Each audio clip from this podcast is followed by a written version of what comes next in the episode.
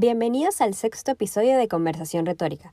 Yo soy Mulu y en este capítulo vamos a discutir un capítulo del libro Innovadores en el Periodismo Latinoamericano. En mi caso, elegí el medio Runrunes porque como venezolana conozco este medio y quería ver más a fondo su historia.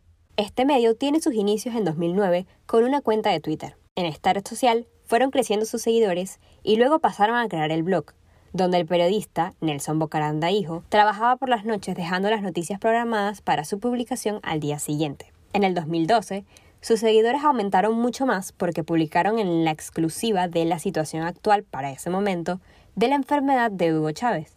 Y claro, al ser una exclusiva, esto explotó el sitio. Justo para esa fecha es que yo conocí el trabajo periodístico de este medio porque antes nunca lo había escuchado. Algo interesante es que esta palabra runrunes es un término muy utilizado por los venezolanos y claro, fue popularizada por el periodista de renombre Nelson Bocaranda, pero esta vez el padre, ya que él tenía una columna llamada así, porque él suele tener mucha información confidencial y protege muchísimo sus fuentes. Todavía nadie sabe quiénes son, pero tiene información increíble, o sea que que es muy, muy impactante. Y claro, al principio eh, sus informaciones se tomaban como rumores, pero al final todo el mundo se terminó dando cuenta de que terminaban siendo ciertas.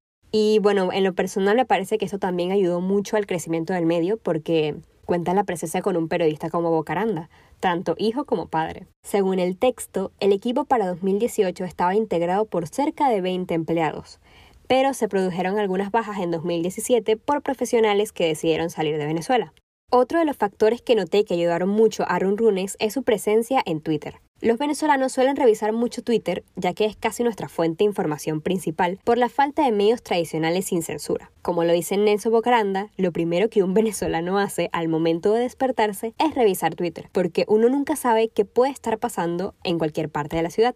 Me gusta mucho cómo se mencionan que ellos pelean tanto por informar y por el buen periodismo, a pesar de la censura, con proyectos como Monitor de Víctimas, que en lo personal no sabía que existía. Tipo, sí conocía la página, pero no sabía que tenían proyectos de este tipo. A mí me apasiona mucho el periodismo en Venezuela y siempre me pone algo triste no poder ejercerlo allá, porque el periodismo en verdad me gusta. Pero aquí en República Dominicana se me hace raro ejercerlo al no conocer bien la política o muchos de los problemas que tienen, porque me siento rara hablando de ellos siendo extranjera.